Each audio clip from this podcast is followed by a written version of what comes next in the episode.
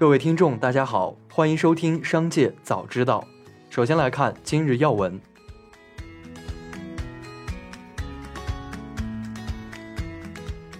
牧原股份十一月六日晚公告，十月份公司销售生猪四百七十七点九万头，销售收入一百四十九点三七亿元。其中，向全资子公司牧原肉食品有限公司及其子公司合计销售生猪六十一点二万头。十月份，公司商品猪价格呈现上升趋势，商品猪销售均价二十六点零五元每公斤，比二零二二年九月份上升百分之十二点九七。下面来关注企业动态。华为在开发者大会二零二二上与鸿蒙生态的十四家合作伙伴签署合作备忘录，双方将在 Harmony OS 生态领域深度投入。科创板日报记者获悉，参加签约的品牌合作伙伴包括新浪、中国国航、人民网、金山办公、齐安信、去哪儿网、乐元素、科大讯飞、酷狗、百度、小沃科技、网易、航旅纵横、搜狗。宜家中国总裁兼首席可持续发展官庞安泽日前接受采访时表示，宜家对中国市场充满信心，并致力于面向未来持续投资中国。庞安泽介绍，中国是宜家最重要市场之一，宜家近年积极推进本土化战略，带来更符合中国消费者习惯和期待的家居产品和零售体验。本田中国官方宣布，概念车 eN2 Concept 首次亮相第五届中国国际进口博览会，这也是本田纯电动车品牌 eN 的第二款产品量产方向的概念车。eN2 Concept 采用了数字座舱设计，搭载隐藏式中控屏、大型 HUD 及矩形方向盘。本田中国官方计划到2027年将持续投放十款纯电动车。美国企业家埃隆·马斯克旗下的隧道挖掘公司 The Boring Company 宣布，将启动超级高铁项目的全面测试。十一月五日，The Boring Company 在社交平台推特上宣布了这则消息，并配上了两张图片。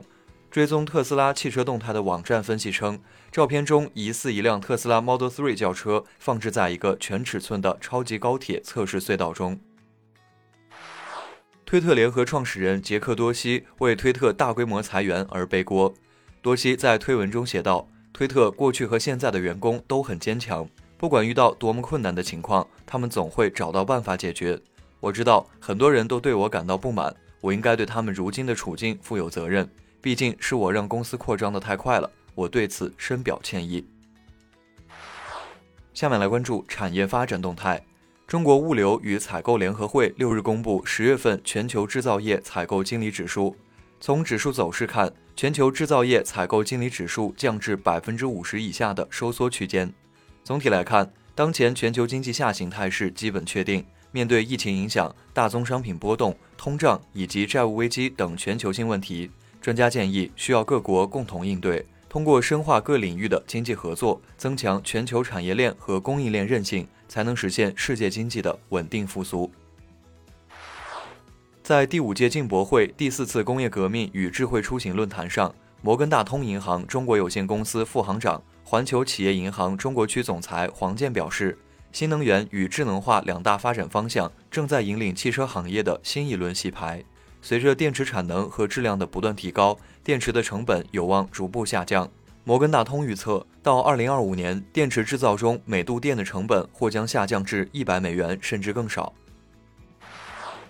最后来把目光转向国际方面。据法新社报道，七国集团外长在德国举行会谈后表示，七国集团就向乌克兰提供援助的一个新机制达成一致，以帮助重建遭俄罗斯攻击的基础设施。